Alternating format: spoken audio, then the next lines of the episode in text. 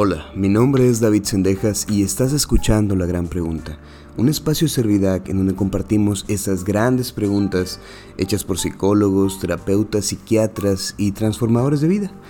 Y utilizamos esas preguntas para que tú puedas reflexionar con ellas en tu día a día.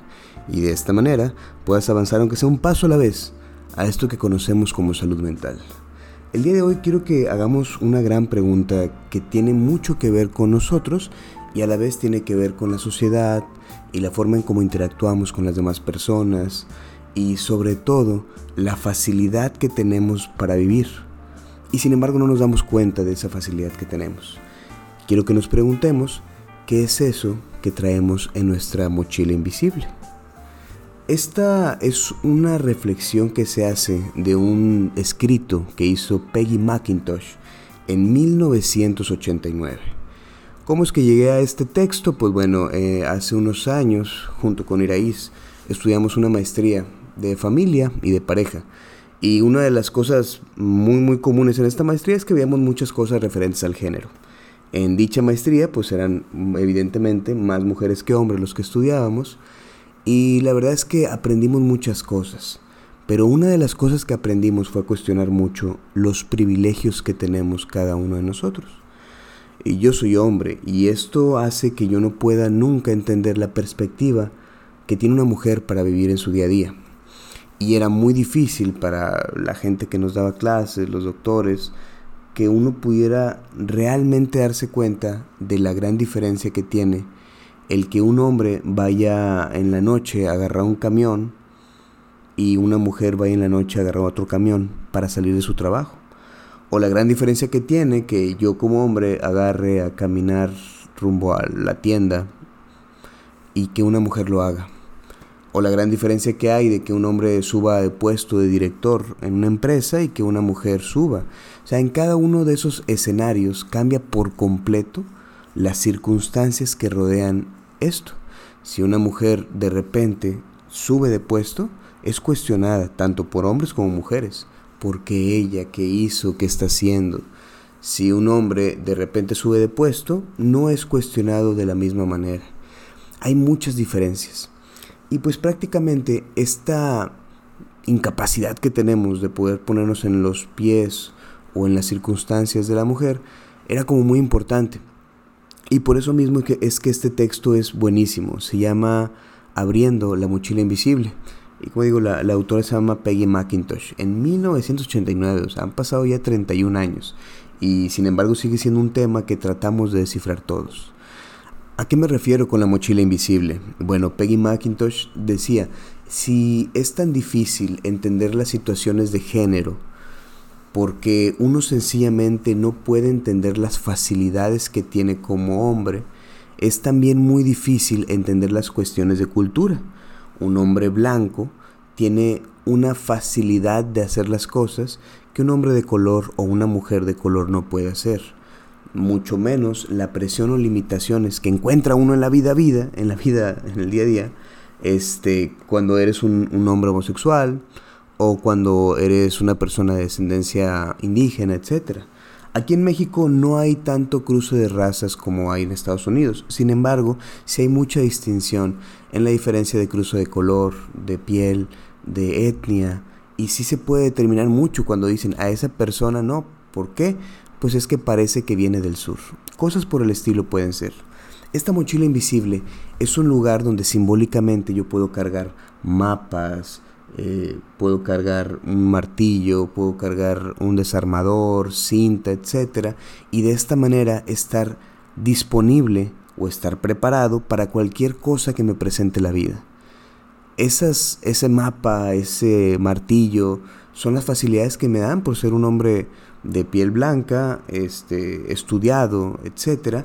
Todas son muchas facilidades que me dan, pero que yo no le pongo atención ¿Por qué lo digo? Porque muy probablemente si yo salgo a las 12 de la noche y voy a la tienda a comprar algo, puede ser que mi mochila invisible esté cargada de 10, 15 herramientas. Sin embargo, si mi vecino, mi vecina salen a hacer el mismo trayecto y a lo mejor no son privilegiados con ser blancos, ser hombres, etc., pues bueno, su mochila va a estar cargada de menos cosas y por lo tanto van a estar en más riesgo de que les pase algo. Esto de, preguntarse cuáles son los privilegios que uno tiene suena raro. La verdad es que en, en la clínica es muy poco probable que se hablen de cosas como privilegios sociales. Pero si hay un tema que habla mucho de lo que tú puedes estar cargando en esa mochila y que es la belleza. Una frase muy significativa es que la belleza es resiliente. En los centros penitenciarios, en las cárceles, por alguna extraña razón, no hay gente bella. En los centros de protección a infancia, donde hay niños que no pudieron ser ubicados en familias para que los cuiden por haber pasado por una situación traumática, también te das cuenta que la belleza no es un común denominador. Los niños bellos son adoptados muy rápidamente. Y también los hombres y las mujeres bellos tienden a encontrar trabajo de una manera mucho más fácil. Y eso es uno de los privilegios que la gente usualmente no se cuestiona.